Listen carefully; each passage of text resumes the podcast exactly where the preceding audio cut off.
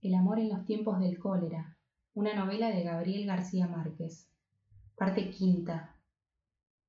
Florentino Ariza se había entretenido viendo el descargue del buque a lomo de negro. Había visto bajar los guacales de losa china, los pianos de cola para las solteras de Envigado, y solo advirtió demasiado tarde que entre los pasajeros que se quedaban estaba el grupo de Rosalba. Las vio cuando ya iban montadas de medio lado, con botas de amazonas y sombrillas de colores ecuatoriales, y entonces dio el paso que no se había atrevido a dar en los días anteriores. Le hizo a Rosalba un adiós con la mano y las tres le contestaron del mismo modo, con una familiaridad que le dolió en las entrañas por su audacia tardía. Las vio dar la vuelta por detrás de la bodega, seguidas por las mulas cargadas con los baúles, las cajas de sombreros y la jaula del niño, y poco después las vio trepando como una fila de hormiguitas arrieras al borde del abismo y desaparecieron de su vida. Entonces se sintió solo en el mundo y el recuerdo de Fermina Daza, que había permanecido al acecho en los últimos días, le asestó el zarpazo mortal.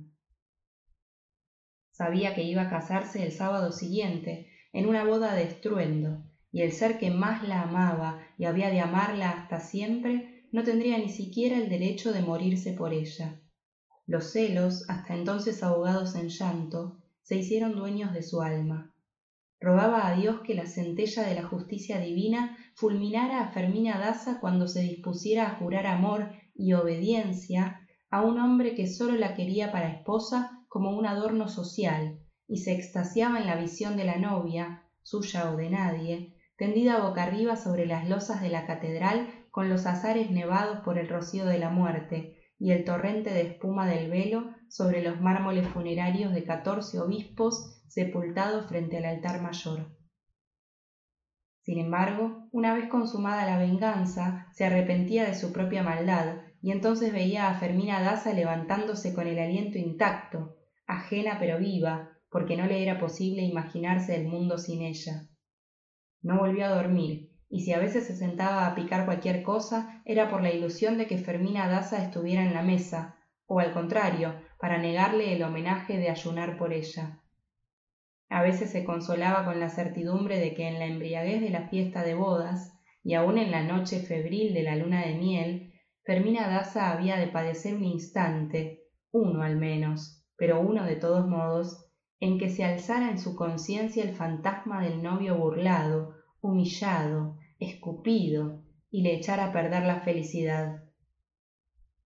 La víspera de la llegada al puerto de Caracolí, que era el término del viaje, el capitán ofreció la fiesta tradicional de despedida, una orquesta de viento conformada por los miembros de la tripulación y fuegos de artificio de colores desde la cabina del mando. El ministro de la Gran Bretaña había sobrevivido a la Odisea con un estoicismo ejemplar, cazando con la cámara fotográfica los animales que no le permitían matar con escopetas, y no hubo una noche en que no se le viera de etiqueta en el comedor. Pero en la fiesta final apareció con el traje escocés del clan MacTavish y tocó la gaita a placer y enseñó a todo el que quiso a bailar sus danzas nacionales, y antes del amanecer tuvieron que llevarlo casi a rastras al camarote. Florentino Ariza, postrado de dolor, se había ido al rincón más apartado de la cubierta donde no le llegaran ni las noticias de la parranda, y se echó encima el abrigo de Lotario Tugut tratando de resistir el escalofrío de los huesos. Había despertado a las cinco de la mañana, como despierta el condenado a muerte en la madrugada de la ejecución, y en todo el sábado no había hecho nada más que imaginar, minuto a minuto, cada una de las instancias de la boda de Fermina Daza. Más tarde, cuando regresó a casa, se dio cuenta de que había equivocado las horas y de que todo había sido distinto de como él se lo imaginaba, y hasta tuvo el buen sentido de reírse de su fantasía. Pero en todo caso fue un sábado de pasión que culminó con una nueva crisis de fiebre, cuando le pareció que era el momento en que los recién casados se estaban fugando en secreto por una puerta falsa para entregarse a las delicias de la primera noche. Alguien que lo vio tiritando de calentura le dio el aviso al capitán, y éste abandonó la fiesta con el médico de a bordo, temiendo que fuera un caso de cólera, y el médico lo mandó por precaución al camarote de cuarentena con una buena carga de bromuros. Al día siguiente, sin embargo, cuando avistaron los farallones de Caracolí, la fiebre había desaparecido y tenía el ánimo exaltado porque en el marasmo de los sedantes había resuelto de una vez y sin más trámites que mandaba el carajo el radiante porvenir del telégrafo y regresaba en el mismo buque a su vieja calle de las ventanas. No le fue difícil que lo llevaran de regreso a cambio del camarote que él había cedido al representante de la reina Victoria, el capitán trató de disuadirlo también con el argumento de que el telégrafo era la ciencia del futuro. Tanto era así, le dijo, que ya se estaba inventando un sistema para instalarlo en los buques. Pero él se resistió a todo argumento y el capitán terminó por llevarlo de regreso, no por la deuda del camarote, sino porque conocía sus vínculos reales con la Compañía Fluvial del Caribe. El viaje de bajada se hizo en menos de seis días y Florentino Ariza se sintió de nuevo en casa propia desde que entraron de madrugada en la laguna de las Mercedes y vio el reguero de luces de las canoas pesqueras ondulando en la resaca del buque. Era todavía noche cuando atracaron en la ensenada del Niño Perdido, que era el último puerto de los vapores fluviales, a nueve leguas de la bahía, antes de que dragaran y pusieran en servicio el antiguo paso español. Los pasajeros tendrían que esperar hasta las seis de la mañana para abordar la flotilla de chalupas de alquiler que habían de llevarlos hasta su destino final. Pero Florentino Ariza estaba tan ansioso que se fue desde mucho antes en la chalupa del correo, cuyos empleados lo reconocían como uno de los suyos. Antes de abandonar el buque, se dio a la tentación de un acto simbólico. Tiró al agua el petate y lo siguió con la mirada por entre las antorchas de los pescadores invisibles, hasta que salió de la laguna y desapareció en el océano. Estaba seguro de que no iba a necesitarlo en el resto de sus días. Nunca más, porque nunca más había de abandonar la ciudad de Fermina Daza. La bahía era un remanso al amanecer. Por encima de la bruma flotante, Florentino Ariza vio la cúpula de la catedral dorada por las primeras luces, vio los palomares en las azoteas, y orientándose por ellos, localizó el balcón del palacio del marqués de Casalduero, donde suponía que la mujer de su desventura dormitaba todavía, apoyada sobre el hombro del esposo saciado. Esa suposición lo desgarró, pero no hizo nada por reprimirla, sino todo lo contrario, se complació en el dolor. El sol empezaba a calentar cuando la chalupa del correo se abrió paso por entre el laberinto de veleros anclados, donde los olores innumerables del mercado público revueltos con la podredumbre del fondo, se confundían en una sola pestilencia. La goleta de Río Hacha acababa de llegar y las cuadrillas de estibadores con el agua a la cintura recibían a los pasajeros en la borda y los llevaban cargados hasta la orilla. Florentino Ariza fue el primero en saltar a tierra desde la chalupa del correo y desde entonces no sintió más la fetidez de la bahía, sino el olor personal de Fermina Daza en el ámbito de la ciudad. Todo olía a ella, no volvió a la oficina del telégrafo. Su preocupación única parecían ser los folletines de amor y los volúmenes de la biblioteca popular que su madre seguía comprándole y que él leía y volvía a leer tumbado en una hamaca hasta aprenderlos de memoria. No preguntó siquiera dónde estaba el violín. Reanudó los contactos con sus amigos más cercanos y a veces jugaban al billar o conversaban en los cafés al aire libre bajo los arcos de la plaza de la catedral, pero no volvió a los bailes de los sábados. No podía concebirlo sin ella. La misma mañana en que regresó del viaje inconcluso, se enteró de que Fermina Daza estaba pasando la luna de miel en Europa, y su corazón aturdido dio por hecho que se quedaría a vivir allá, si no para siempre, sí por muchos años. Esta certidumbre le infundió las primeras esperanzas de olvido. Pensaba en Rosalba, cuyo recuerdo se hacía más ardiente a medida que se apaciguaban los otros. Fue por esa época que se dejó crecer el bigote de punteras engomadas que no había de quitarse en el resto de su vida, y le cambió el modo de ser, y la idea de la sustitución del amor lo metió por caminos imprevistos. El olor de Fermina Daza se fue haciendo poco a poco menos frecuente e intenso, y por último solo quedó en las gardenias blancas. Andaba al garete, sin saber por dónde continuar la vida, una noche de guerra en que la célebre viuda de Nazaret se refugió aterrada en su casa, porque la suya había sido destruida por un cañonazo durante el sitio del general rebelde Ricardo Gaitán Obeso. Fue Tránsito Arisa la que agarró la ocasión al vuelo y mandó a la viuda para el dormitorio del hijo, con el pretexto de que en el suyo no había lugar, pero en realidad con la esperanza de que otro amor lo curara del que no lo dejaba vivir. Florentino Arisa no había vuelto a hacer el amor desde que fue desvirginizado por Rosalba en el camarote del buque, y le pareció natural, en una noche de emergencia, que la viuda durmiera en la cama y él en la hamaca. Pero ya ella había decidido por él, sentada en el borde de la cama donde Florentino Ariza estaba acostado sin saber qué hacer, empezó a hablarle de su dolor inconsolable por el marido muerto tres años antes, y mientras tanto iba quitándose de encima y arrojando por los aires los crespones de la viudez, hasta que no le quedó puesto ni el anillo de bodas. Se quitó la blusa de tafetán con bordados de mostacilla y la arrojó a través del cuarto en la poltrona del rincón, Tiró el corpiño por encima del hombro hasta el otro lado de la cama. Se quitó de un solo tirón la falda talar con el pollerín de volantes, la faja de raso del liguero y las fúnebres medias de seda, y lo esparció por todo el piso, hasta que el cuarto quedó tapizado con las últimas piltrafas de su duelo. Lo hizo con tanto alborozo y con unas pausas tan bien medidas que cada gesto suyo parecía celebrado por los cañonazos de las tropas de asalto, que estremecían la ciudad hasta los cimientos. Florentino Ariza trató de ayudarla a soltar el broche del ajustador, pero ella se le anticipó con una maniobra diestra, pues en cinco años de devoción matrimonial había aprendido a bastarse de sí misma en todos los trámites del amor, incluso sus preámbulos, sin ayuda de nadie. Por último se quitó los calzones de encaje, haciéndolos resbalar por las piernas con un movimiento rápido de nadadora, y se quedó en carne viva, Tenía veintiocho años y había parido tres veces, pero su desnudez conservaba intacto el vértigo de soltera. Florentino Ariza no había de entender nunca cómo unas ropas de penitente habían podido disimular los ímpetus de aquella potranca carrera que lo desnudó sofocada por su propia fiebre, como no podía hacerlo con el esposo para que no la creyera una corrompida, y que trató de saciar en un solo asalto la abstinencia férrea del duelo, con el aturdimiento y la inocencia de cinco años de fidelidad conyugal.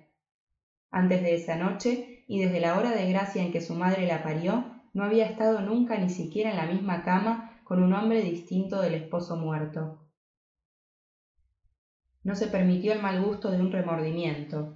Al contrario, desvelada por las bolas de candela que pasaban zumbando sobre los tejados, siguió evocando hasta el amanecer las excelencias del marido, sin reprocharle otra deslealtad que la de haberse muerto sin ella, y redimida por la certidumbre de que nunca había sido tan suyo como lo era entonces, dentro de un cajón clavado con doce clavos de tres pulgadas y a dos metros debajo de la tierra. Soy feliz, dijo, porque sólo ahora sé con seguridad dónde está cuando no está en la casa. Aquella noche se quitó el luto de un solo golpe, sin pasar por el intermedio ocioso de las blusas de florecitas grises, y su vida se llenó de canciones de amor y trajes provocativos de guacamayas y mariposas pintadas, y empezó a repartir el cuerpo a todo el que quisiera pedírselo. Derrotadas las tropas del general Gaetano Beso, al cabo de sesenta y tres días de sitio, ella reconstruyó la casa desfondada por el cañonazo y le hizo una hermosa terraza de mar sobre las escofieras, donde en tiempos de borrasca se ensañaba la furia del oleaje. Ese fue su nido de amor, como ella lo llamaba sin ironía, donde sólo recibió a quien fue de su gusto, cuando quiso y como quiso, y sin cobrar a nadie ni un cuartillo, porque consideraba que eran los hombres los que le hacían el favor. En casos muy contados aceptaba un regalo, siempre que no fuera de oro, y era de manejos tan hábiles que nadie hubiera podido mostrar una evidencia terminante de su conducta impropia. Solo en una ocasión estuvo al borde del escándalo público, cuando corrió el rumor de que el arzobispo Dante de Luna no había muerto por accidente con un plato de hongos equivocados, sino que se los comió a conciencia, porque ella lo amenazó con degollarse si él persistía en sus asedios sacrílegos. Nadie le preguntó si era cierto, ni nunca habló de eso, ni cambió nada en su vida. Era, según ella decía muerta de risa, la única mujer libre de la provincia. La viuda de Nazaret no faltó nunca a las citas ocasionales de Florentino Ariza, ni aun en sus tiempos más atareados, y siempre fue sin pretensiones de amar ni ser amada, aunque siempre con la esperanza de encontrar algo que fuera como el amor, pero sin los problemas del amor. Algunas veces era él quien iba a su casa, y entonces les gustaba quedarse empapados de espuma de salitre en la terraza del mar, contemplando el amanecer del mundo entero en el horizonte. Él puso todo su empeño en enseñarle las trapisondas que había visto hacer a otros por los agujeros del hotel de paso, así como las fórmulas teóricas pregonadas por Lotario Tugut en sus noches de juerga. La incitó a dejarse ver mientras hacían el amor, a cambiar la posición convencional del misionero por la de la bicicleta de mar, o la del pollo a la parrilla, o la del ángel descuartizado, y estuvieron a punto de romperse la vida al reventarse los hocicos cuando trataban de inventar algo distinto en una hamaca. Fueron lecciones estériles, pues la verdad es que ella era una aprendiza temeraria, pero carecía del talento mínimo para la fornicación dirigida. Nunca entendió los encantos de la serenidad en la cama, ni tuvo un instante de inspiración, y sus orgasmos eran inoportunos y epidérmicos, un polvo triste. Florentino Ariza vivió mucho tiempo en el engaño de ser el único, y ella se complacía en que lo creyera, hasta que tuvo la mala suerte de hablar dormida. Poco a poco, oyéndola dormir, él fue recomponiendo a pedazos la carta de navegación de sus sueños y se metió por entre las islas numerosas de su vida secreta. Así se enteró de que ella no pretendía casarse con él, pero se sentía ligada a su vida por la gratitud inmensa de que la hubiera pervertido. Muchas veces se lo dijo Te adoro porque me volviste puta. Dicho de otro modo, no le faltaba razón. Florentino Ariza la había despojado de la virginidad de un matrimonio convencional que era más perniciosa que la virginidad congénita y la abstinencia de la viudez. Le había enseñado que nada de lo que se haga en la cama es inmoral si contribuye a perpetuar el amor, y algo que había de ser desde entonces la razón de su vida, la convenció de que uno viene al mundo con sus polvos contados, y los que no se usan por cualquier causa, propia o ajena, voluntaria o forzosa, se pierden para siempre. El mérito de ella fue tomarlo al pie de la letra. Sin embargo, porque creía conocerla mejor que nadie, Florentino Ariza no podía entender por qué era tan solicitada una mujer de recursos tan pueriles, que además no paraba de hablar en la cama de su congoja por el esposo muerto.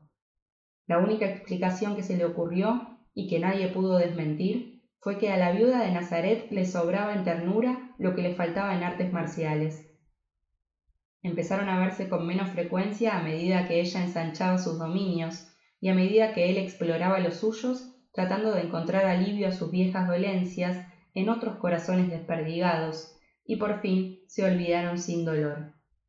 Fue el primer amor de cama de Florentino Ariza, pero en vez de haber hecho con ella una unión estable, como su madre lo soñaba, ambos lo aprovecharon para lanzarse a la vida. Florentino Ariza desarrolló métodos que parecían inverosímiles en un hombre como él, taciturno y escuálido, y además vestido como un anciano de otro tiempo. Sin embargo, tenía dos ventajas a su favor. Una era un ojo certero para conocer de inmediato a la mujer que lo esperaba, así fuera en medio de una muchedumbre, y aún así la cortejaba con cautela, pues sentía que nada causaba más vergüenza ni era más humillante que una negativa. La otra ventaja era que ellas lo identificaban de inmediato como un solitario necesitado de amor, un menesteroso de la calle con una humildad de perro apaleado que las rendía sin condiciones, sin pedir nada, sin esperar nada de él, aparte de la tranquilidad de conciencia de haberle hecho el favor. Eran sus únicas armas y con ellas libró batallas históricas pero de un secreto absoluto, que fue registrando con un rigor de notario en un cuaderno cifrado, reconocible entre muchos, con un título que lo decía todo. Ellas. La primera anotación la hizo con la viuda de Nazaret. Cincuenta años más tarde, cuando Fermina Daza quedó libre de su condena sacramental, tenía unos veinticinco cuadernos con 622 registros de amores continuados, aparte de las incontables aventuras fugaces que no merecieron ni una nota de caridad. El propio Florentino Ariza estaba convencido, al cabo de seis meses de amores desafortunados con la viuda de Nazaret, de que había logrado sobrevivir al tormento de Fermina Daza.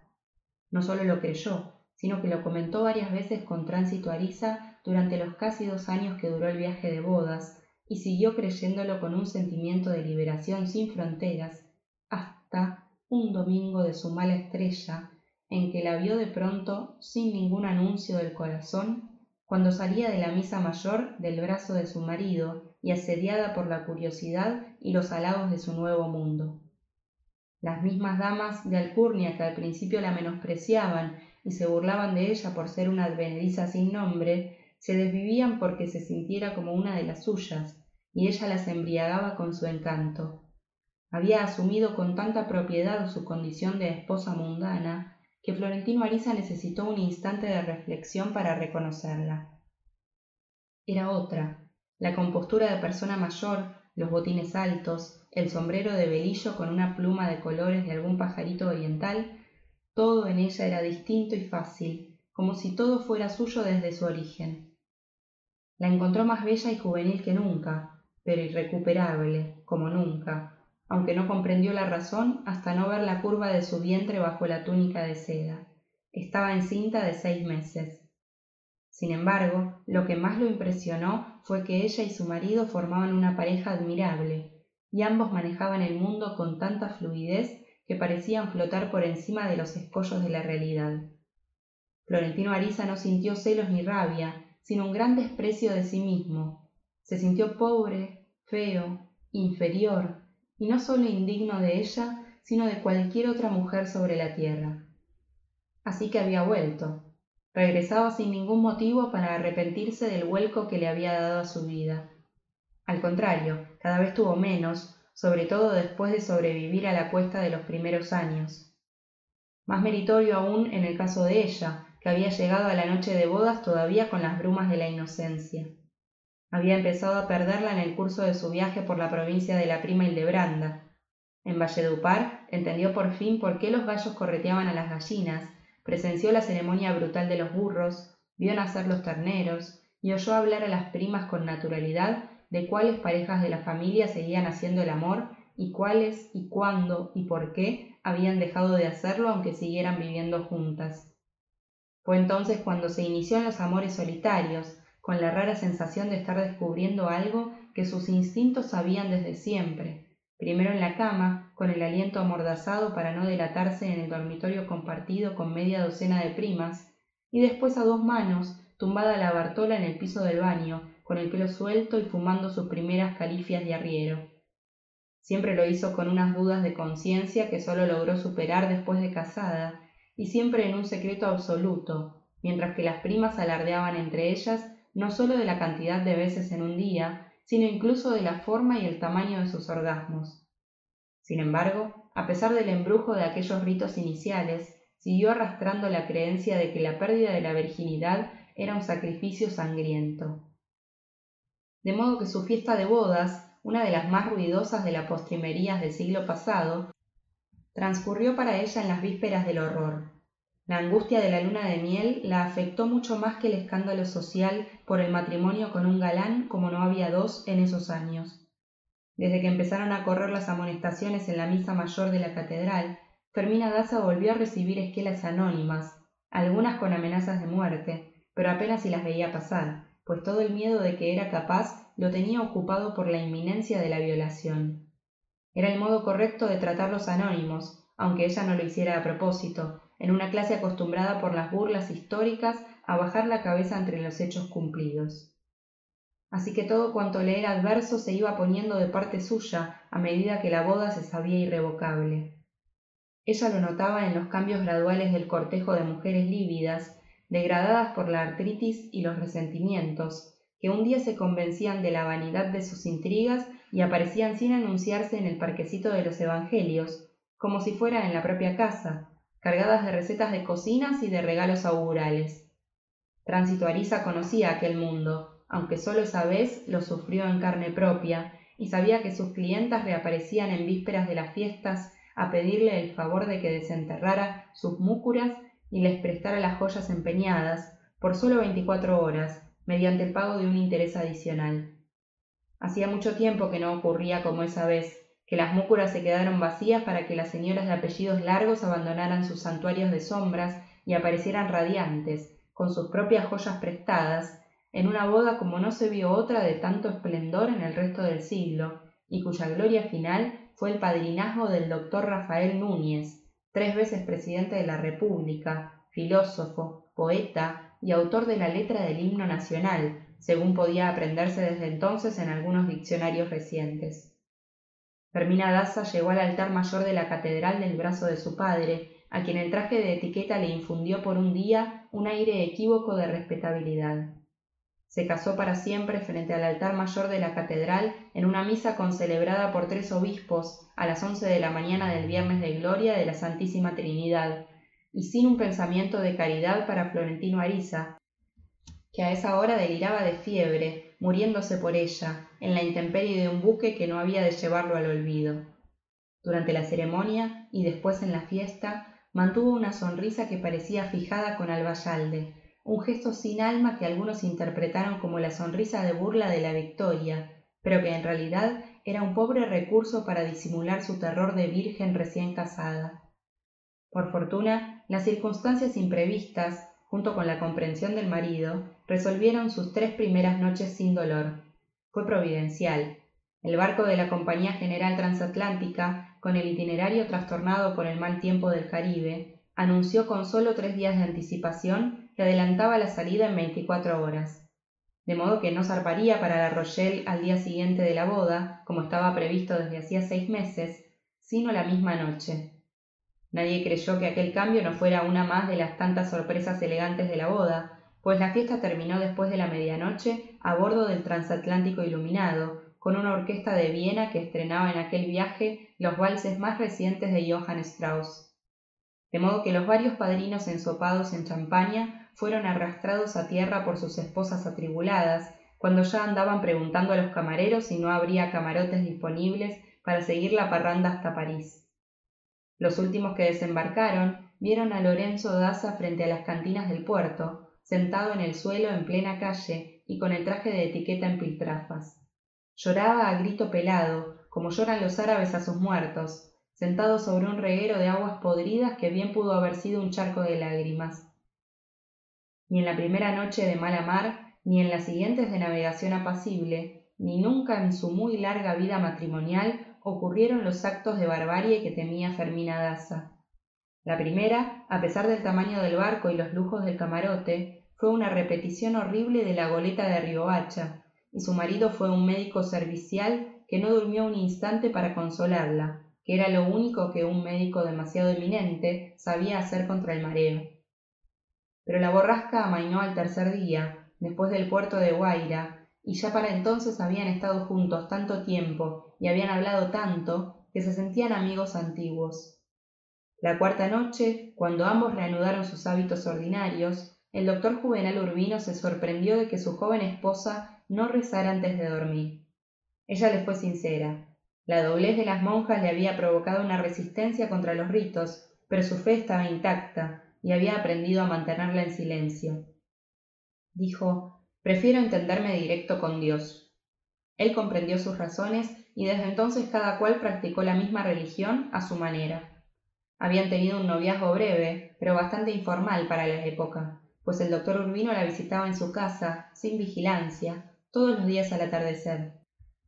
Ella no hubiera permitido que él le tocara ni la yema de los dedos antes de la bendición episcopal, pero tampoco él lo había intentado. Fue en la primera noche de buena mar, ya en la cama pero todavía vestidos, cuando él inició las primeras caricias, y lo hizo con tanto cuidado que a ella le pareció natural la sugerencia de que se pusiera la camisa de dormir.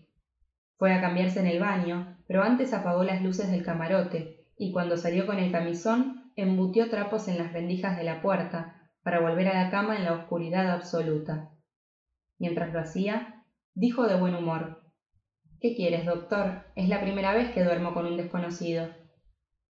El doctor Juvenal Urbino la sintió deslizarse junto a él como un animalito azorado, tratando de quedar lo más lejos posible en una litera donde era difícil estar dos sin tocarse. Le cogió la mano, fría y crispada de terror, le entrelazó los dedos y casi con un susurro empezó a contarle sus recuerdos de otros viajes de mar. Ella estaba tensa otra vez, porque al volver a la cama se dio cuenta de que él se había desnudado por completo mientras ella estaba en el baño, y esto le revivió el terror del paso siguiente. Pero el paso siguiente demoró varias horas, pues el doctor Urbino siguió hablando muy despacio mientras se iba apoderando milímetro a milímetro de la confianza de su cuerpo.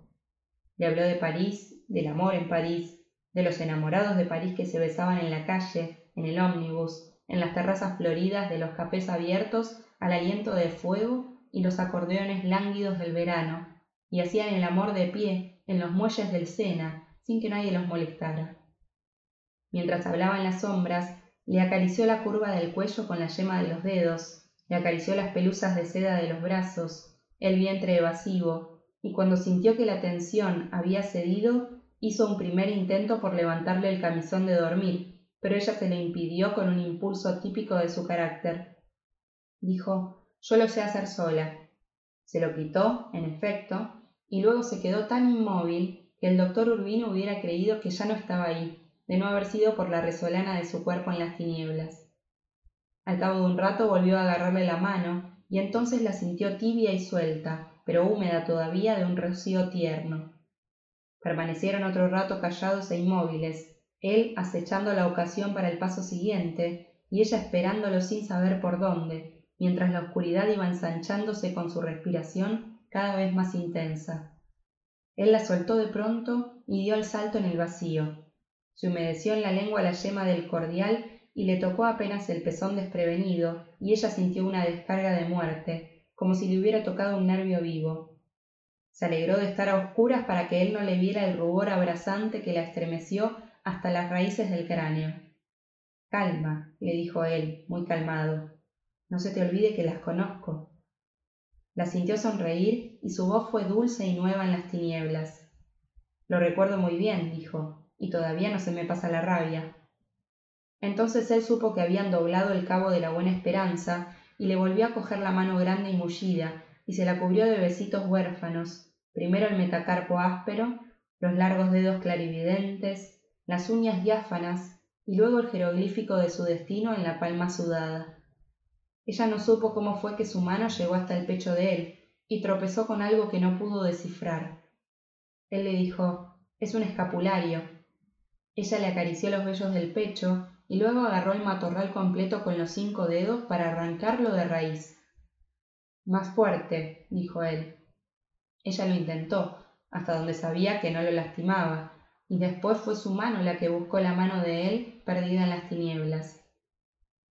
Pero él no se dejó entrelazar los dedos, sino que la agarró por la muñeca y le fue llevando la mano a lo largo de su cuerpo con una fuerza invisible pero muy bien dirigida, hasta que ella sintió el soplo ardiente de un animal en carne viva, sin forma corporal, pero ansioso y enarbolado. Al contrario de lo que él imaginó, incluso al contrario de lo que ella misma hubiera imaginado, no retiró la mano, ni la dejó inerte donde él la puso, sino que se encomendó en cuerpo y alma a la Santísima Virgen, apretó los dientes por miedo de reírse de su propia locura y empezó a identificar con el tacto al enemigo encabritado, conociendo su tamaño, la fuerza de su vástago, la extensión de sus alas, asustada de su determinación, pero compadecida de su soledad, haciendo lo suyo con una curiosidad minuciosa que alguien menos experto que su esposo hubiera confundido con las caricias. Él apeló a sus últimas fuerzas para resistir el vértigo del escrutinio mortal, hasta que ella lo soltó con una gracia infantil, como si lo hubiera tirado en la basura. Nunca he podido entender cómo es ese aparato, dijo. Entonces él se lo explicó en serio con su método magistral, mientras le llevaba la mano por los sitios que mencionaba, y ella se la dejaba llevar con una obediencia de alumna ejemplar. Él sugirió en un momento propicio que todo aquello era más fácil con la luz encendida. Iba a encenderla, pero ella le detuvo el brazo diciendo Yo veo mejor con las manos. En realidad quería encender la luz, pero quería hacerlo ella y sin que nadie se lo ordenara, y así fue. Él la vio entonces en posición fetal y además cubierta con la sábana, bajo la claridad repentina. Pero la vio agarrar otra vez sin remilgos el animal de su curiosidad, lo volteó al derecho y al revés, lo observó con un interés que ya empezaba a parecer más que científico, y dijo en conclusión ¿Cómo será de feo? que es más feo que lo de las mujeres. Él estuvo de acuerdo y señaló otros inconvenientes más graves que la fealdad. Dijo, es como el hijo mayor, que uno se pasa la vida trabajando para él, sacrificándolo todo por él, y a la hora de la verdad termina haciendo lo que le da la gana. Ella siguió examinándolo, preguntando para qué servía esto y para qué servía aquello, y cuando se consideró bien informada, lo sopesó con las dos manos, para probarse que ni siquiera por el peso valía la pena, y lo dejó caer con un esguince de menosprecio. Además, creo que le sobran demasiadas cosas, dijo. Él se quedó perplejo. La propuesta original para su tesis de grado había sido esa, la conveniencia de simplificar el organismo humano. Le parecía anticuado, con muchas funciones inútiles o repetidas que fueron imprescindibles para otras edades del género humano, pero no para la nuestra. Sí, podía ser más simple y por lo mismo menos vulnerable. Concluyó. Es algo que solo puede hacer Dios, por supuesto, pero de todos modos sería bueno dejarlo establecido en términos teóricos. Ella se rió divertida, de un modo tan natural, que él aprovechó la ocasión para abrazarla y le dio el primer beso en la boca. Ella le correspondió y él siguió dándole besos muy suaves en las mejillas, en la nariz, en los párpados, mientras deslizaba la mano por debajo de la sábana y le acarició el pubis redondo y lacio, un pubis de japonesa. Ella no le apartó la mano, pero mantuvo la suya en estado de alerta, por si él avanzaba un paso más. No vamos a seguir con la clase de medicina, dijo. No, dijo él. Esta va a ser de amor. Entonces le quitó la sábana de encima, y ella no solo no se opuso, sino que la mandó lejos de la litera con un golpe rápido de los pies, porque ya no soportaba el calor. Su cuerpo era ondulante y elástico, mucho más serio de lo que parecía vestida, y con un olor propio de animal de monte que permitía distinguirla entre todas las mujeres del mundo. Indefensa a plena luz, un golpe de sangre hirviendo se le subió a la cara, y lo único que se le ocurrió para disimularlo fue colgarse del cuello de su hombre y besarlo a fondo, muy fuerte, hasta que se gastaron en el beso todo el aire de respirar. Él era consciente de que no la amaba. Se había casado porque le gustaba su altivez, su seriedad, su fuerza, y también por una pizca de vanidad suya, pero mientras ella lo besaba por primera vez, estaba seguro de que no habría ningún obstáculo para inventar un buen amor. No lo hablaron esa primera noche en que hablaron de todo hasta el amanecer, ni habían de hablarlo nunca, pero a la larga ninguno de los dos se equivocó. Al amanecer, cuando se durmieron, ella seguía siendo virgen, pero no habría de serlo por mucho tiempo. La noche siguiente, en efecto, después de que él le enseñó a bailar los valses de Viena bajo el cielo sideral del Caribe, él tuvo que ir al baño después que ella, y cuando regresó al camarote la encontró esperándolo desnuda en la cama. Entonces fue ella quien tomó la iniciativa y se la entregó sin miedo, sin dolor, con la alegría de una aventura de alta mar y sin más vestigios de ceremonia sangrienta que la rosa del honor en la sábana. Ambos lo hicieron bien, casi como un milagro, y siguieron haciéndolo bien de noche y de día, y cada vez mejor en el resto del viaje, y cuando llegaron a la Rochelle se entendían como amantes antiguos. Permanecieron 16 meses en Europa, con base en París, y haciendo viajes cortos por los países vecinos. Durante este tiempo hicieron el amor todos los días y más de una vez los domingos de invierno, cuando se quedaban hasta la hora del almuerzo retosando en la cama. Él era un hombre de buenos ímpetus y además bien entrenado, y ella no estaba hecha para dejarse tomar ventaja de nadie, de modo que tuvieron que conformarse con el poder compartido en la cama. Después de tres meses de amores febriles, él comprendió que uno de los dos era estéril, y ambos se sometieron a exámenes severos en el hospital de la Salpêtrière, donde él había hecho su internado. Fue una diligencia ardua pero infructuosa. Sin embargo, cuando menos lo esperaban, y sin ninguna medida o acción científica, ocurrió el milagro. A fines del año siguiente, cuando regresaron a casa, Fermina estaba encinta de seis meses y se creía la mujer más feliz de la tierra el hijo tan deseado por ambos, que nació sin novedad bajo el signo de Acuario, fue bautizado en honor del abuelo muerto del cólera. Era imposible saber si fue Europa o el amor lo que los hizo distintos, pues las dos cosas ocurrieron al mismo tiempo. Ambos lo eran, y a fondo, no solo con ellos mismos, sino con todo el mundo, como lo percibió Florentino Ariza cuando los vio a la salida de misa dos semanas después del regreso, aquel domingo de su desgracia. volvieron con una concepción nueva de la vida, cargados de novedades del mundo y listos para mandar. Él con las novedades de la literatura, de la música y sobre todo las de su ciencia. Trajo una suscripción de Le Figaro para no perder el hilo de la realidad y otra de la revista de los dos mundos para no perder el hilo de la poesía. Había hecho además un acuerdo con su librero de París para recibir las novedades de los escritores más leídos, entre ellos Anatole France y Pierre Loti, y de los que más le gustaban, entre ellos Remy de Gourmont y Paul Bourget, pero en ningún caso Émile Zola, que le parecía insoportable, a pesar de su valiente irrupción en el juicio de Dreyfus. El mismo librero se comprometió a mandarle por correo las novedades más seductoras del catálogo de Ricordi, sobre todo de música de cámara, para mantener el título bien ganado por su padre de primer promotor de conciertos en la ciudad. Fermina Daza, siempre contraria a los rigores de la moda, trajo seis baúles con ropas de tiempos diversos, pues no la convencieron las grandes marcas. Había estado en las tullerías en pleno invierno para el lanzamiento de la colección de Worth el ineludible tirano de la alta costura, y lo único que le consiguió fue una bronquitis que la tumbó cinco días en la cama. La Ferrer le pareció menos pretencioso y voraz, pero su decisión sabia fue arrasar con lo que más le gustaba en las tiendas de saldos, a pesar de que el esposo juraba aterrado que eran ropas de muertos. Asimismo, trajo cantidades de zapatos italianos sin marca, que prefirió a los renombrados y extravagantes de Ferry, y trajo una sombrilla de Dupuy, roja como los fuegos del invierno, que dio mucho de qué escribir a nuestros asustadizos cronistas sociales. Solo compró un sombrero de Madame Rebou, pero en cambio llenó un baúl de racimos de cerezas artificiales, ramilletes de cuantas flores de fieltro le fue posible encontrar, ramazones de plumas de avestruz, morriones de pavo reales, colas de gallos asiáticos, paisanes enteros, colibríes y una variedad innumerable de pájaros exóticos disecados en pleno vuelo, en pleno grito, en plena agonía, todo cuanto había servido en los últimos veinte años para que los mismos sombreros parecieran otros. Trajo una colección de abanicos de diversos países del mundo y uno distinto y apropiado para cada ocasión. Trajo una esencia perturbadora escogida entre muchas en la perfumería del bazar de la Charité antes de que los vientos de primavera arrasaran con las cenizas, pero la usó una sola vez porque se desconoció a sí misma con el perfume cambiado.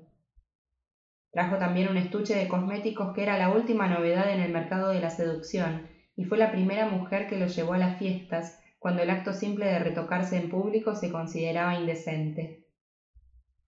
Llevaban además tres recuerdos imborrables. El estreno sin precedentes de los cuentos de Hoffmann en París, el incendio pavoroso de casi todas las góndolas de Venecia frente a la plaza de San Marcos, que ellos habían presenciado con el corazón dolorido desde la ventana de su hotel, y la visión fugaz de Oscar Wilde en la primera nevada de enero. Pero en medio de esos y tantos otros recuerdos, el doctor Juvenal Urbino conservaba uno que siempre lamentó no compartir con su esposa, pues venía de sus tiempos de estudiante soltero en París. Era el recuerdo de Víctor Hugo, quien disfrutaba aquí de una celebridad conmovedora al margen de sus libros, porque alguien dijo que había dicho, sin que nadie lo hubiera oído en realidad, que nuestra constitución no era para un país de hombres, sino de ángeles. Desde entonces se le rindió un culto especial y la mayoría de los numerosos compatriotas que viajaban a Francia se desvivían por verlo. Una media docena de estudiantes, entre ellos Juvenal Urbino, montaron guardia por un tiempo frente a su residencia de la avenida Hilot, en los cafés donde se decía que iba a llegar sin falta y nunca llegó, y por último habían solicitado por escrito una audiencia privada en nombre de los ángeles de la Constitución de Río Negro. Nunca recibieron respuesta. Un día cualquiera, Juvenal Urbino pasó por casualidad frente al jardín de Luxemburgo y lo vio salir del Senado con una mujer joven que lo llevaba del brazo. Lo vio muy viejo, moviéndose a duras penas, con la barba y el cabello menos radiantes que en sus retratos, y dentro de un abrigo que parecía de alguien más corpulento. No quiso estropear el recuerdo con un saludo impertinente, le bastaba con esa visión casi irreal que había de alcanzarle para toda la vida. Cuando volvió casado a París, en condiciones de verlo de un modo más formal, ya Víctor Hugo había muerto.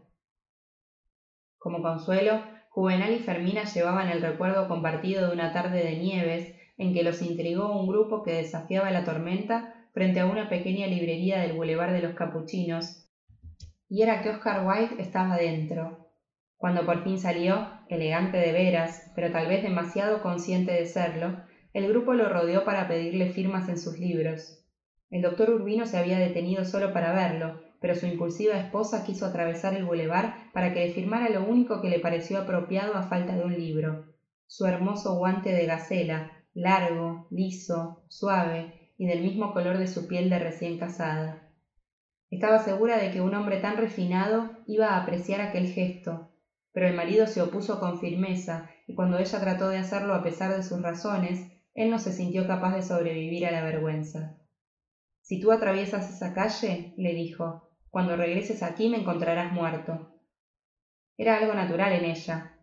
Antes de un año de casada se movía por el mundo con la misma soltura con que lo hacía desde niña en el moridero de San Juan de la Ciénaga, como si hubiera nacido sabiéndolo, y tenía una facilidad de trato con los desconocidos que dejaba perplejo al marido, y un talento misterioso para entenderse en castellano con quien fuera y en cualquier parte.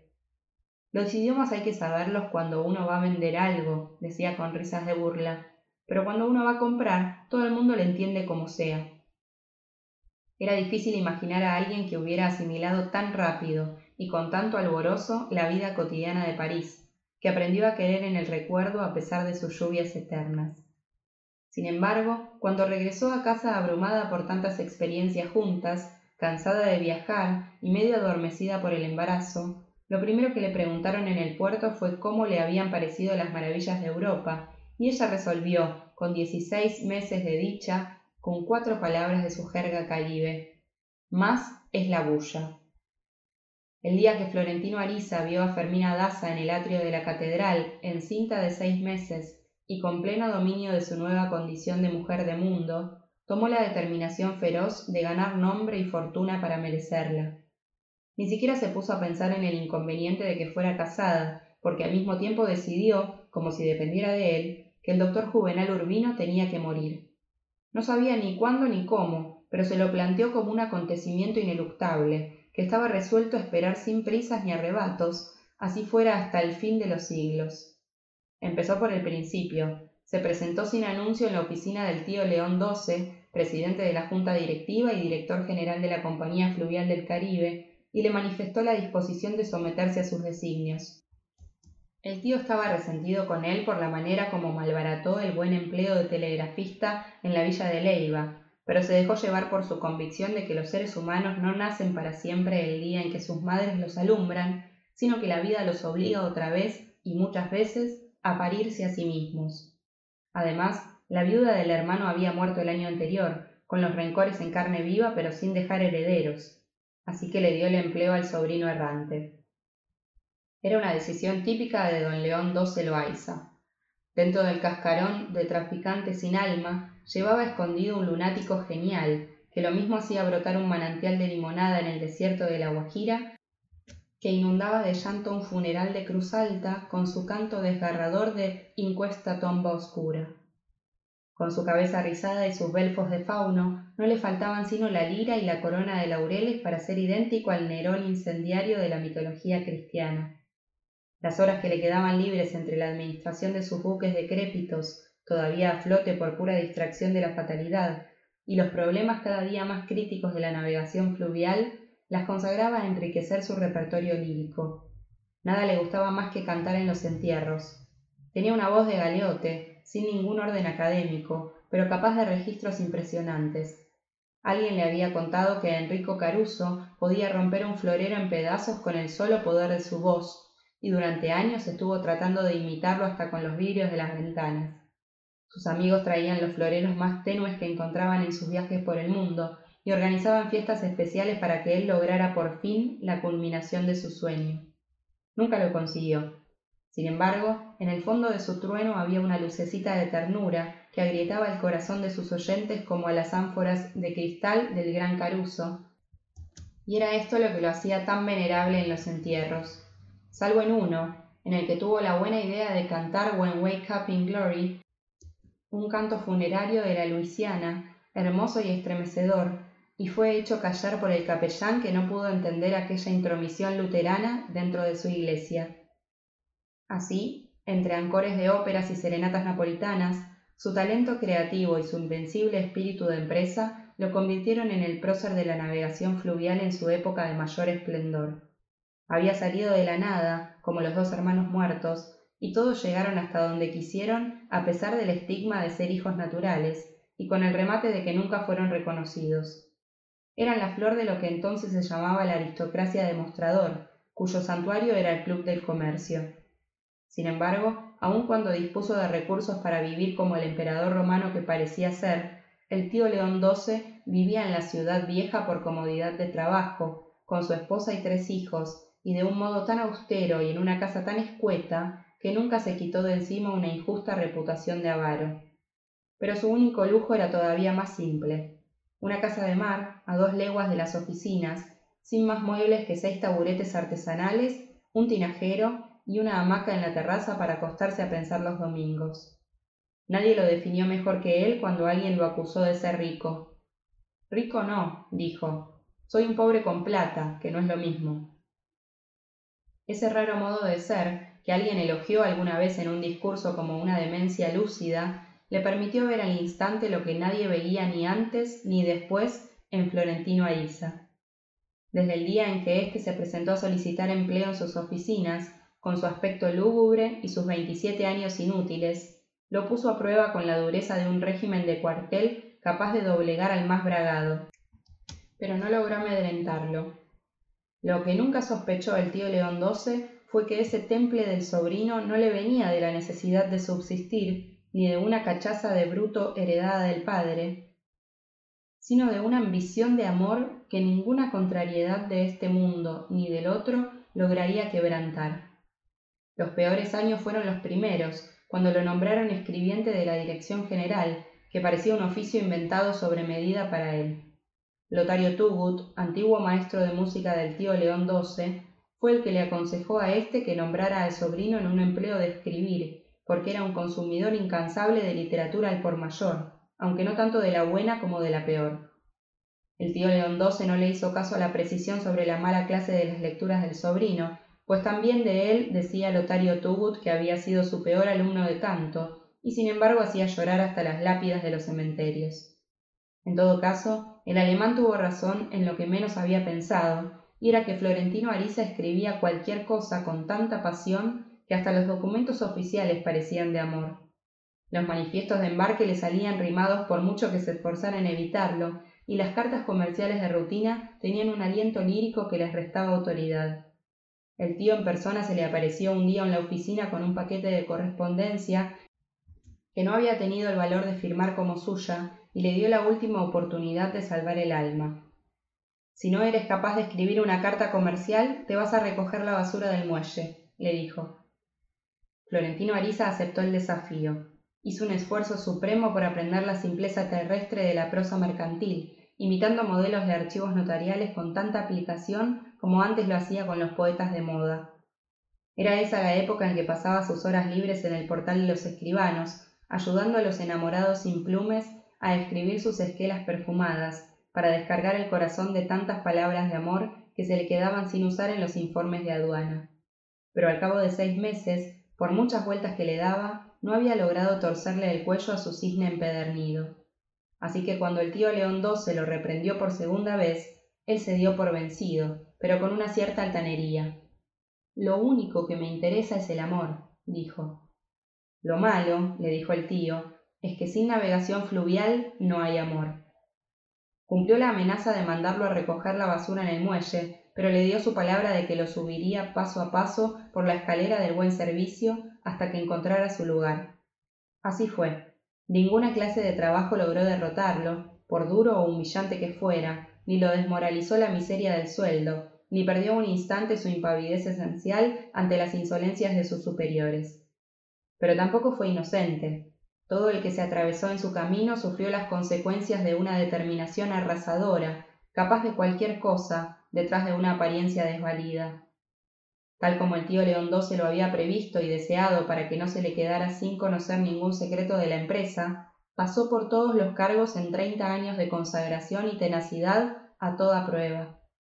Los desempeñó todos con una capacidad admirable, estudiando cada hilo de aquella urdimbre misteriosa que tanto tenía que ver con los oficios de la poesía, pero sin lograr la medalla de guerra más anhelada por él, que era escribir una carta comercial aceptable, una sola. Sin proponérselo, sin saberlo siquiera, demostró con su vida la razón de su padre, quien repitió hasta el último aliento que no había nadie con más sentido práctico, ni picapedreros más empecinados, ni gerentes más lúcidos y peligrosos que los poetas. Eso, al menos, fue lo que le contó el tío León XII, que solía hablarle de su padre durante los ocios del corazón, y que le dio de él una idea más parecida a la de un soñador que a la de un hombre de empresa. Le contó que Pío V Loaiza le daba a las oficinas un uso más placentero que el de trabajar, y se las arregló siempre para salir de la casa los domingos, con el pretexto de que tenía que recibir o despachar un buque. Más aún, había hecho instalar en el patio de las bodegas una caldera inservible, con una sirena de vapor que alguien hacía sonar con claves de navegación, por si su esposa estaba pendiente. Haciendo cuentas, el tío León XII estaba seguro de que Florentino Ariza había sido concebido sobre el escritorio de alguna oficina mal cerrada en una tarde de bochorno dominical, mientras la esposa de su padre oía en su casa los adioses de un buque que nunca se fue. Cuando ella lo descubrió ya era tarde para cobrarle la infamia, porque el marido había muerto. Le sobrevivió muchos años, destruida por la amargura de no tener un hijo, y pidiéndole a Dios en sus oraciones la maldición eterna para el bastardo. La imagen del padre conturbaba a Florentino Ariza. Su madre le hablaba de él como de un gran hombre sin vocación comercial, que terminó en los negocios del río porque su hermano mayor había sido un colaborador muy cercano del comodoro alemán Juan B. Elvers, precursor de la navegación fluvial. Eran hijos naturales de una misma madre, cocinera de oficio, que los había tenido con nombres distintos, y todos llevaban el apellido de ella detrás del nombre de un papa escogido al azar en el santoral, salvo el del tío León XII, que era el nombre del que reinaba cuando él nació. El que se llamaba Florentino era el abuelo materno de todos, así que el nombre había llegado hasta el hijo de Tránsito Ariza, saltando por encima de toda una generación de pontífices. Florentino conservó siempre un cuaderno en el que su padre escribía versos de amor, algunos inspirados por Tránsito Ariza, y los folios estaban adornados con dibujos de corazones heridos. Dos cosas lo sorprendieron. Una era la personalidad de la caligrafía del padre, idéntica a la suya, a pesar de que él la había escogido por ser la que más le gustaba entre muchas de un manual. La otra fue encontrarse con una sentencia que él creía suya y que su padre había escrito en un cuaderno mucho antes de que él naciera. Lo único que me duele de morir es que no sea de amor. Había visto también los dos únicos retratos de su padre, uno tomado en Santa Fe, muy joven, a la edad que él tenía cuando lo vio por primera vez, con un abrigo que era como estar metido dentro de un oso y recostado en un pedestal de cuya estatua solo quedaban las polainas destroncadas. El pequeño que estaba a su lado era el tío León XII con una gorrita de capitán de buque. En la otra fotografía estaba su padre con un grupo de guerreros, en quién sabe cuál de tantas guerras, y tenía la escopeta más larga y unos bigotes cuyo olor a pólvora trascendía de la imagen. Era liberal y masón, lo mismo que los hermanos, y sin embargo quería que el hijo ingresara en el seminario. Florentino Ariza no sentía el parecido que les atribuían, pero según el decir del tío León XII, también a Pío V le reprochaban el lirismo de sus documentos. En todo caso, ni él ni los retratos se parecían a él, ni concordaba con sus recuerdos, ni con la imagen que pintaba de su madre, transfigurada por el amor, ni con la que despintaba el tío León XII con su graciosa crueldad. Sin embargo, Florentino Ariza descubrió ese parecido muchos años después, mientras se peinaba frente al espejo, y sólo entonces había comprendido que un hombre sabe cuando empieza a envejecer porque empieza a parecerse a su padre. No lo recordaba en la calle de las ventanas. Creía saber que en un tiempo durmió allí, muy al principio de sus amores con tránsito Ariza, pero que no volvió a visitarla después de su nacimiento. La partida de bautismo fue durante muchos años nuestro único instrumento válido de identificación y la de Florentino Ariza, asentada en la parroquia de Santo Toribio, solo decía que era hijo natural de otra hija natural soltera que se llamaba Tránsito Ariza. No aparecía en ella el nombre del padre, que sin embargo atendió en secreto las necesidades del hijo hasta el último día. Esta condición social le cerró a Florentino Ariza las puertas del seminario, pero también escapó al servicio militar en la época más sangrienta de nuestras guerras, por ser el hijo único de una soltera. Todos los viernes después de la escuela se sentaba frente a las oficinas de la Compañía Fluvial del Caribe, repasando un libro de láminas de animales tantas veces repasado que se caía a pedazos. El padre entraba sin mirarlo, vestido con las levitas de paño que Tránsito Ariza debía adaptar después para él, y con una cara idéntica a la del San Juan Evangelista de los altares. Cuando salía, después de muchas horas y cuidando de que no lo viera ni su cochero, le daba la plata para los gastos de una semana. No hablaban, no solo porque el padre no lo intentaba, sino porque él le tenía terror. Un día, después de esperar mucho más que de costumbre, el padre le dio las monedas diciéndole Tome y no vuelva más. Fue la última vez que lo vio, pero con el tiempo había de saber que el tío León XII, que era como diez años menor, siguió llevándole la plata a Tránsito Ariza, y fue quien se ocupó de ella cuando Pío V murió de un cólico mal atendido, sin dejar nada escrito, y sin tiempo para tomar ninguna providencia en favor del hijo único, un hijo de la calle. El drama de Florentino Ariza mientras fue calígrafo de la Compañía Fluvial del Caribe era que no podía eludir su lirismo porque no dejaba de pensar en Fermina Daza, y nunca aprendió a escribir sin pensar en ella. Después, cuando lo pasaron a otros cargos, le sobraba tanto amor por dentro que no sabía qué hacer con él, y se lo regalaba a los enamorados sin plumes escribiendo para ellos cartas de amor gratuitas en el portal de los escribanos. Para allá se iba después del trabajo. Se quitaba la levita con sus ademanes parsimoniosos y la colgaba en el espaldar de la silla, se ponía las medias mangas para no ensuciarlas de la camisa, se desabotonaba el chaleco para pensar mejor y a veces hasta muy tarde en la noche reanimaba a los desvalidos con unas cartas enloquecedoras. De vez en cuando encontraba una pobre mujer que tenía un problema con un hijo, un veterano de guerra que insistía en reclamar el pago de su pensión, alguien a quien le habían robado algo y quería quejarse ante el gobierno, pero por más que se esmeraba no podía complacerlos, porque con lo único que lograba convencer a alguien era con cartas de amor. Ni siquiera les hacía preguntas a los clientes nuevos, pues le bastaba con verles el blanco del ojo para hacerse cargo de su estado, y escribía folio tras folio de amores desaforados, mediante la fórmula infalible de escribir pensando siempre en Fermina Daza y nada más que en ella. Al cabo del primer mes tuvo que establecer un orden de reservaciones anticipadas para que no lo desbordaran las ansias de los enamorados. Su recuerdo más grato de aquella época fue el de una muchachita muy tímida, casi una niña, que le pidió temblando escribirle una respuesta para una carta irresistible que acababa de recibir y que Florentino Ariza reconoció como escrita por él la tarde anterior. La contestó con un estilo distinto, acorde con la emoción y la edad de la niña, y con una letra que también pareciera de ella, pues había fingir una escritura para cada ocasión según el carácter de cada quien. La escribió imaginándose lo que Fermina Daza le hubiera contestado a él si lo quisiera tanto como aquella criatura desamparada quería a su pretendiente. Dos días después, desde luego, tuvo que escribir también la réplica del novio con la caligrafía, el estilo y la clase de amor que les había atribuido en la primera carta, y fue así como terminó comprometido en una correspondencia febril consigo mismo. Antes de un mes, ambos fueron por separado a darle las gracias por lo que él mismo había propuesto en la carta del novio y aceptado con devoción en la respuesta de la chica. Iban a casarse. Solo cuando tuvieron el primer hijo se dieron cuenta, por una conversación casual, de que las cartas de ambos habían sido escritas por el mismo escribano, y por primera vez fueron juntos al portal para nombrarlo padrino del niño. Florentino Ariza se entusiasmó tanto con la evidencia práctica de sus ensueños que sacó tiempo de donde no lo tenía para escribir un secretario de los enamorados más poético y amplio que el que hasta entonces se vendía por veinte centavos en los portales, y que media ciudad conocía de memoria.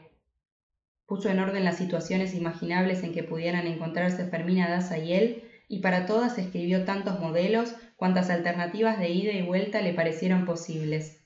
Al final tuvo unas mil cartas en tres tomos tan cuadrados como el diccionario de Covarrubias, pero ningún impresor de la ciudad se arriesgó a publicarlos, y terminaron en algún desván de la casa, con otros papeles del pasado, pues Tránsito Ariza se negó de plano a desenterrar las múcuras para malbaratar sus ahorros de toda la vida en una locura editorial. Años después, cuando Florentino Ariza tuvo recursos propios para publicar el libro, le costó trabajo admitir la realidad de que ya las cartas de amor habían pasado de moda. Mientras él daba los primeros pasos en la Compañía Fluvial del Caribe y escribía cartas gratis en el portal de los escribanos, los amigos de juventud de Florentino Ariza tenían la certidumbre de que estaban perdiéndolo poco a poco y sin regreso. Así era. Todavía cuando regresó del viaje por el río veía a algunos de ellos con la esperanza de atenuar los recuerdos de Fermina Daza, jugaba al billar con ellos, fue a sus últimos bailes, se prestaba al azar de ser rifado entre las muchachas, se prestaba a todo lo que le pareciera bueno para volver a ser el que fue.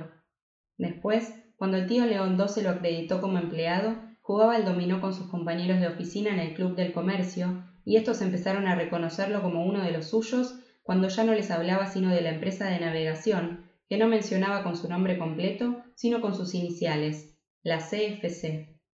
Cambió hasta el modo de comer. De indiferente e irregular que había sido hasta entonces en la mesa, se volvió igual y austero hasta el fin de sus días. Una taza grande de café negro al desayuno, una posta de pescado hervido con arroz blanco al almuerzo y una taza de café con leche con un pedazo de queso antes de acostarse. Bebía café negro a toda hora, en cualquier parte y en cualquier circunstancia, y hasta treinta tacitas diarias, una infusión igual al petróleo crudo que prefería prepararse él mismo y que siempre tenía en un termo al alcance de la mano. Era otro, en contra de su propósito firme y de sus esfuerzos ansiosos de seguir siendo el mismo que había sido antes del tropezón mortal del amor. La verdad es que nunca volvería a hacerlo.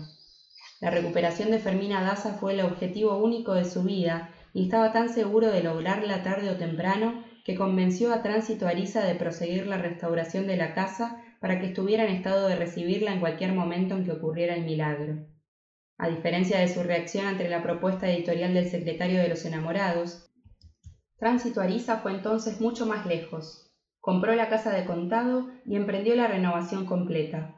Hicieron una sala de recibo en la que había sido la alcoba, construyeron en la planta alta un dormitorio para los esposos y otro para los hijos que iban a tener, ambos muy amplios y bien iluminados, y en el espacio de la antigua factoría de tabaco hicieron un extenso jardín de toda clase de rosas, al que Florentino Ariza en persona consagró sus socios del amanecer.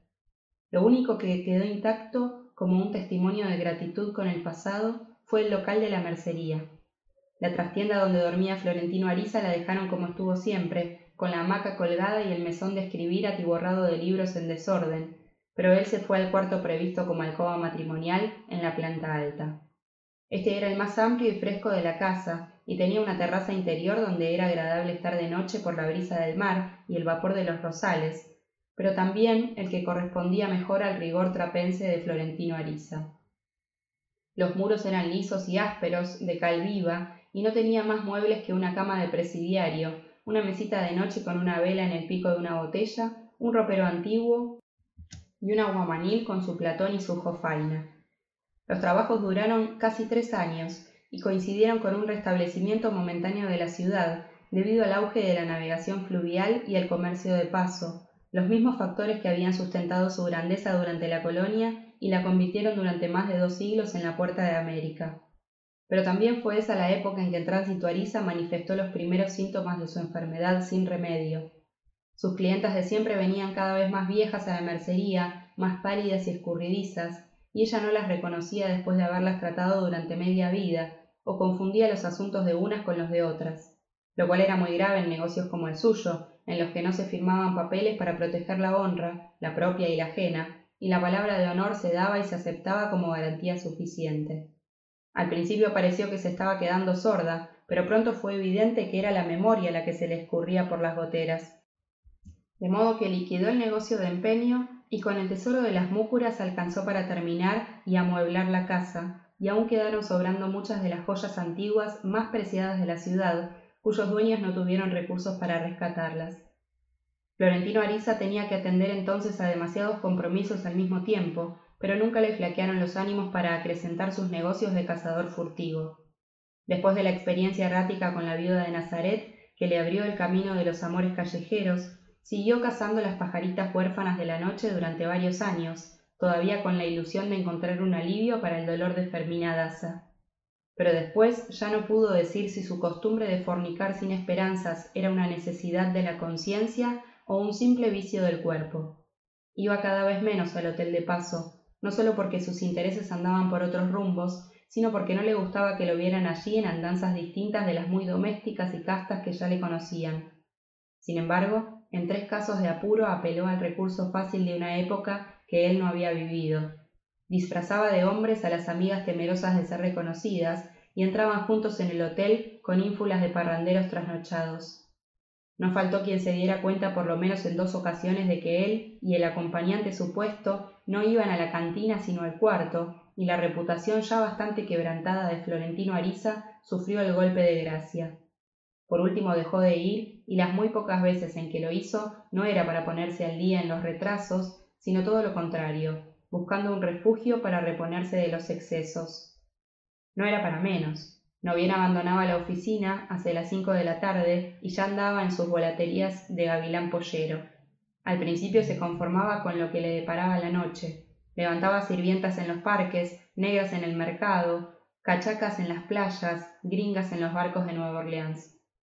La llevaba a las escolleras donde media ciudad hacía lo mismo desde la puesta del sol. La llevaba donde podía, y a veces hasta donde no podía, pues no fueron pocas las ocasiones en que tuvo que meterse deprisa en un zaguán oscuro y hacer lo que se pudiera de cualquier modo detrás del portón.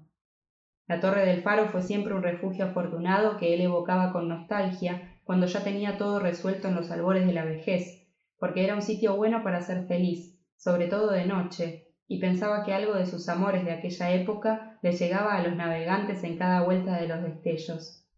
De modo que siguió yendo allí, más que a cualquier otra parte, mientras su amigo el farero lo recibió encantado, con una cara de bobo que era la mejor prenda de discreción para las pajaritas asustadas. Había una casa abajo, junto al estruendo de las olas desbaratándose contra los cantiles, donde el amor era más intenso porque tenía algo de naufragio. Pero Florentino Ariza prefería la Torre de la Luz después de la primera noche, porque se divisaba la ciudad entera y el reguero de luces de los pescadores del mar y aun de las ciénagas distantes. De esa época venían sus teorías más bien simplistas sobre la relación entre el físico de las mujeres y sus aptitudes para el amor. Desconfiaba del tipo sensual, las que parecían capaces de comerse crudo a un caimán de aguja y que solían ser las más pasivas en la cama. Su tipo era el contrario, esas ranitas escuálidas por las que nadie se tomaba el trabajo de volverse a mirar en la calle, que parecían quedar en nada cuando se quitaban la ropa, que daban lástima por el crujido de los huesos al primer impacto, y sin embargo podían dejar listo para el cajón de la basura al más hablador de los machucantes. Había tomado notas de esas observaciones prematuras con la intención de escribir un suplemento práctico del secretario de los enamorados, pero el proyecto sufrió la misma suerte del anterior después de que Ausencia Santander lo volteó al derecho y al revés con su sabiduría de perro viejo, lo paró de cabeza, lo subió y lo bajó, lo volvió a parir como nuevo, le hizo trizas sus virtuosismos teóricos y le enseñó lo único que tenía que aprender para el amor, que a la vida no la enseña nadie.